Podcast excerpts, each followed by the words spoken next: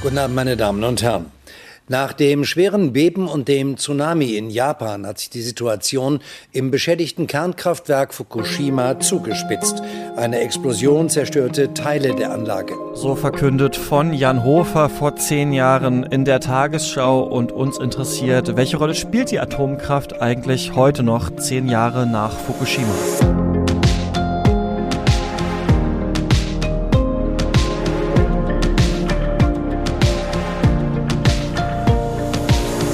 Hört das Klima-Update, den Nachrichtenpodcast von Klimareporter, unser kleiner äh, politischer Wochenrückblick. Ich bin Christian Eichler und spreche mit Sandra Kirchner. Hallo. Ja, hi Christian. Ja, in dieser Woche gibt es ein sehr trauriges Jubiläum, denn vor zehn Jahren hat die Reaktorkatastrophe von Fukushima stattgefunden. Was ist da passiert? Ähm, ein Erdbeben hat einen Tsunami verursacht.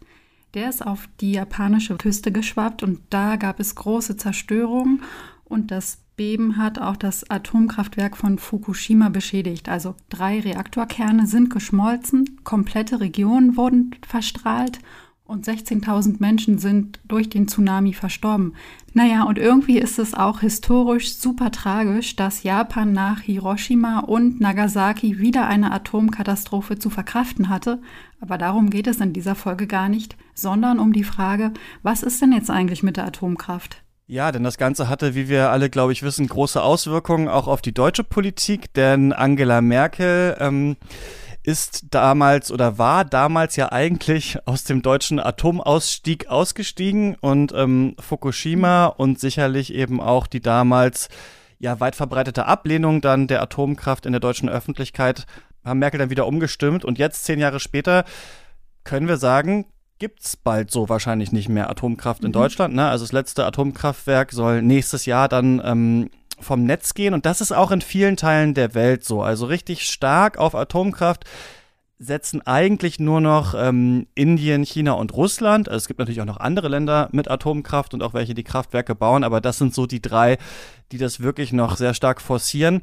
Und das hat natürlich auch Gründe. Also einmal ist ähm, Atomkraft natürlich relativ äh, CO2-sparend, wobei das in Teilen auch nicht ganz stimmt. Andererseits muss man aber sagen, dass sich Atomkraft finanziell nicht mehr so richtig lohnt. Also Wind und Sonne sind eigentlich fast überall billiger. Die Ausnahme dazu ist ironischerweise Japan. Da ist nämlich ähm, erneuerbarer Strom immer noch sehr teuer und da wird auch trotz Fukushima auch immer noch in Teilen zumindest auf Atomkraft gesetzt. Ja, krass. Und natürlich hat Atomkraft sehr große Nachteile, vor allem Dingen eigentlich zwei. Einerseits ist die Technik halt super gefährlich, wenn was passiert. Also wenn es zu Reaktorkatastrophen wie Tschernobyl oder Fukushima kommt, dann gibt es halt ganze Landstriche, die verwüstet oder verstrahlt werden können. Sehr viele Menschen können an den direkten Folgen sterben oder verstrahlt werden und sie können das halt auch an nachfolgende Generationen weitergeben.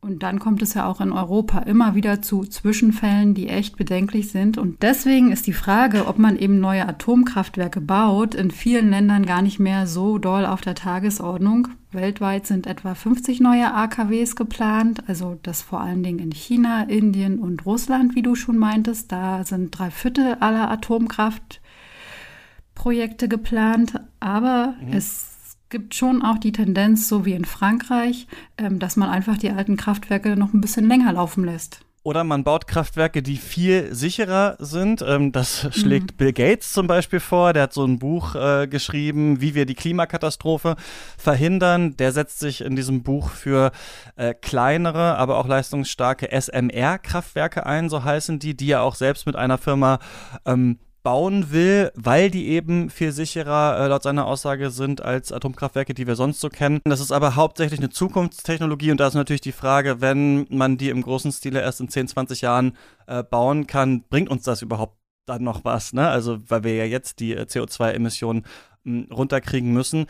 Aber Atomkraft hat ja nicht nur ein Problem, also der Krisen, ne, sondern eben auch noch ein zweites, du hast ja vorhin äh, zwei Probleme angekündigt und das ist die Endlagerung. Und dafür gibt es einfach bisher immer noch keine besonders gute Lösung. Und abgesehen davon lassen sich die CO2-Emissionen davon, also dieser sehr energieintensiven Endlagerung, eben kaum abschätzen. Und deswegen ist auch gar nicht so ganz klar, also wie CO2-freundlich dann Atomkraft quasi in the long run ähm, wirklich ist.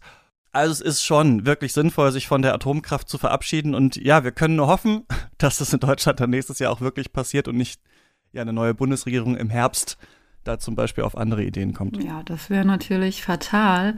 Anderes Thema, ähm, eine Frage, mit der wir uns hier auch immer wieder beschäftigen, ist die nach der Attribution. Also ist die Klimakrise wirklich für diesen heißen Sommer verantwortlich oder für jenen heftigen Sturm? Ja, und das ist jetzt auch dem deutschen Wetterdienst wichtig, denn der hat in dieser Woche verkündet, da einen stärkeren Fokus drauflegen zu wollen. Das zu berechnen ist aber gar nicht so einfach. Man braucht dazu nämlich sehr viele Daten und Analysen und auch zwei spezielle Computermodelle, nämlich eines, in das man das Wetter so berechnet, als hätte es den menschlichen CO2-Ausstoß nie gegeben und dann noch eines, in dem man halt die Daten, die zu den ganzen Treibhausgasen gerade vorliegen, auch noch einberechnet. Und dann kann man zwar immer noch nicht herausfinden, ob dieser eine Wirbelsturm durch die Klimakrise verursacht wurde, aber man kann eben schauen, wie viel wahrscheinlicher ein solches Ereignis durch den menschengemachten CO2-Ausstoß geworden ist. Genau, da geht's ähm, um Wahrscheinlichkeiten und so hat der Deutsche Wetterdienst zum Beispiel ausgerechnet, dass ein Ereignis wie zum Beispiel die Dürre in Deutschland 2018 durch den Klimawandel mindestens doppelt so wahrscheinlich geworden ist, ähm, wie eben ohne den Klimawandel. Und die Hitzewelle Ende Juli 2019 zum Beispiel in ganz Europa sogar 10 bis 100 Mal so wahrscheinlich ist, jetzt in unserer Zeit des Klimawandels, als wenn es den Klimawandel nicht gegeben hätte. Das dauert aber relativ lange auf, das auszurechnen. Und ähm, ja, da gibt es ein Problem, das glaube ich jeder und jede kennt, der oder die im Journalismus arbeitet. Solche Themen sind halt schnell Schnee von gestern, ne? Also vielleicht sogar im wörtlichen Sinne. Neulich hatten wir hier Schneechaos, dann auf einmal ähm, wurde es warm und dann bringt es eventuell nicht mehr so viel, wenn dann der deutsche Wetterdienst um die Ecke kommt und sagt, ach übrigens, dieser Schnee da von vor drei Wochen, der hatte was mit dem Klimawandel zu tun. Und deswegen wollen die jetzt ähm, verstärkt daran arbeiten, ja, routinemäßig Attributionsforschung zu machen. Also das wirklich stärker mitzudenken, damit es bald einfach selbstverständlicher wird, darüber zu reden. Finde ich eigentlich ziemlich ähm, ja, spannend und auch eine gute Sache. Hm, total, finde ich auch wichtig. Und das ist nicht das Einzige, was der Deutsche Wetterdienst diese Woche verkündet hat sondern er hat quasi eine Wetterbilanz der vergangenen Jahre gezogen. Und das Wetter ist ja mitunter so extrem geworden, dass wir das auch zu spüren bekommen. Also die Jahre 2018, 19 und 20 gehören in Deutschland zu den acht extremsten Jahren seit 1981. Und eine Abfolge von solchen Trockenjahren, die hat es einfach seit Beginn der Messung noch nicht gegeben diese wärmeren und trockneren Sommer sind für den deutschen Wetterdienst wirklich ein Anzeichen dafür, dass es in eine andere Normalität gehen könnte. Und weil das ja eben doch recht abstrakte Zahlen waren, gibt es hier auch noch ein paar konkretere Informationen. Also im August 2020 sind 6 Prozent mehr Menschen aufgrund von Hitze gestorben als im Durchschnitt der vergangenen Jahre. Für die Zukunft sieht es auch überhaupt nicht gut aus. Denn bislang, so warnt der Wetterdienst, steuern wir auf eine Erhöhung der weltweiten Durchschnittstemperaturen von drei bis vier Grad zu. Das ist zwar überhaupt keine neue Erkenntnis, aber wenn wir nicht wirklich mega schnell unseren Treibhausgasausstoß runterbekommen, müssen wir uns wohl oder übel auf heißere und trocknere Sommer und eben auch auf mehr Wetterextreme einstellen. Also könnte es ja, könnte so weitergehen wie die letzten äh, Jahre. Ähm, mhm. Lass uns mal über unser letztes Thema sprechen. Deutschland will nachhaltiger werden. Das klingt Yay. wie so ein wie so ein Allgemeinplatz, oder? Und hat deswegen ähm, seine Nachhaltigkeitsstrategie überarbeitet.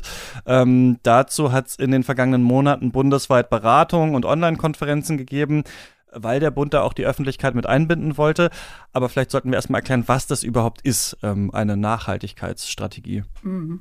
Genau, wenn man es ganz genau nimmt, gibt es diese Nachhaltigkeitsstrategie schon recht lange. Schon 2002 hat der Bund eine erste Strategie veröffentlicht. Die hieß dann offiziell noch nicht so, sondern Perspektiven für Deutschland.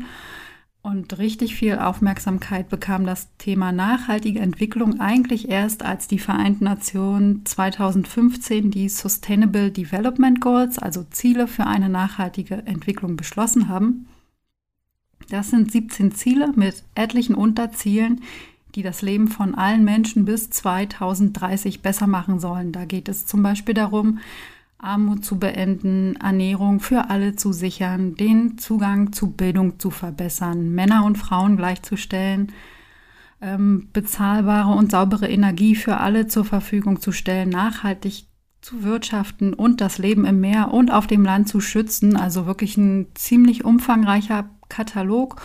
Also eigentlich alles, was man als die ganz großen Aufgaben der Menschheit bezeichnen könnte. So kann man sagen, ja. Und was wirklich wegweisend ist an diesen Sustainable Development Goals, ist, dass eben ja alle Ziele gemeinsam verfolgt werden sollen. Also also es soll nicht nur der Treibhausgasausstoß zum Beispiel verringert werden, auch wenn wir das hier natürlich mhm. super wichtig finden, ja. sondern auch Artenschutz befördert werden oder gegen Armut vorgegangen werden zum Beispiel.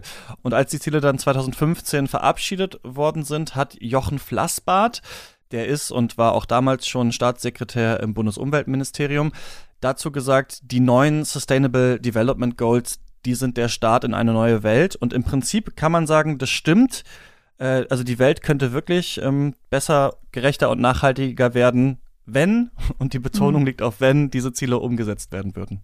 Genau, und daran liegt halt auch die Krux. Es ist eben noch viel Luft nach oben. Also passend zu der neu überarbeiteten Strategie hat das Statistische Bundesamt in Wiesbaden mal geguckt, wie weit Deutschland denn dabei ist, seine selbst gesteckten Ziele zu erreichen. Und da sieht es ehrlicherweise echt mau aus. Also die Statistikbehörde sagt, dass von den zwölf Zielen, die sich Deutschland bis 2020 gesetzt hat, gerade mal vier erreicht werden. Es gibt also ein paar Bereiche, da steht Deutschland ganz gut da, zum Beispiel der Ausbau der erneuerbaren Energie im Strombereich läuft ganz okay. Auch bei der Höhe der internationalen Klimafinanzierung hat man seine Ziele für 2020 erreicht und wie angestrebt nehmen mehr Schülerinnen ein Studium auf. Genau, in vielen Bereichen läuft es leider nicht so äh, dolle. Da ist eigentlich schon absehbar, dass Deutschland etliche Ziele krachend verfehlen wird, also zum Beispiel bei der Energieeffizienz, beim Flächenverbrauch, Biodiversität ist ein Thema oder ja, wie wir weniger Treibhausgase im Verkehrssektor erreichen können, ne? also ganze Thema Mobilitätswende und so weiter, das ähm, wird nicht richtig beantwortet durch die Strategie. Ja, und genau deshalb ähm, kommt jetzt quasi die Überarbeitung und man kann schon sagen, die hat auch ein bisschen was gebracht. Also die Ziele sollen zum Beispiel künftig nicht nur auf nationaler Ebene gelten, sondern man will auch die internationale Perspektive stärker berücksichtigen. Ähm, und dann sind auch ein paar Punkte neu in die Strategie aufgenommen worden, zum Beispiel ähm, die Väterbeteiligung beim Elterngeld oder der Breitbandausbau. Und dann hat man auch sechs Bereiche hervorgehoben, wo es dringend mehr Nachhaltigkeit braucht, wie etwa beim nachhaltigen Bauen und Verkehrswende oder bei einer schadstofffreien Umwelt. Ja, und jetzt hat bei dir, glaube ich, das Gewitter angefangen, oder? Mhm. Drüben, das hört man jetzt vielleicht im Hintergrund. Ähm, bei mir ist es noch nicht angekommen in Leipzig, du bist ja in Berlin. Ähm, aber insgesamt muss man schon sagen, dass jetzt, um zu diesen Zielen zurückzukommen, so ein ganz großer Schritt vorwärts ist diese neue Version nicht. Also die Regierung müsste ihre Ambitionen auf jeden Fall bei etlichen Zielen noch erhöhen, also sich wirklich selber strengere Ziele setzen, zum Beispiel halt bei den Treibhausgasen oder beim Erhalt der Artenvielfalt.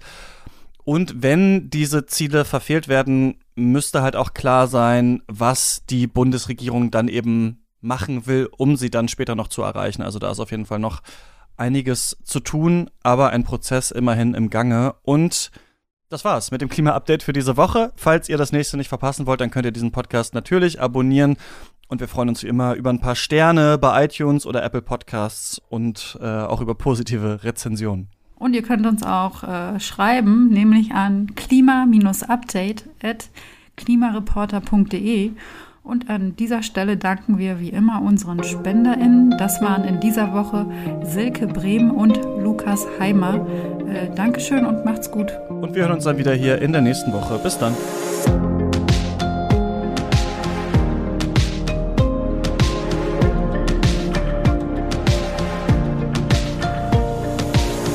Das Klima-Update ist ein Projekt des Klimawissen e.V. Produziert wird der Podcast von mir, Christian Eichler. Moderiert auch von mir und in dieser Woche Sandra Kirchner. Dieses Projekt wird erst durch eure Spenden möglich. Wenn ihr euch vorstellen könntet, uns finanziell zu unterstützen, dann klickt gerne auf den Spendenlink in der Podcast-Beschreibung.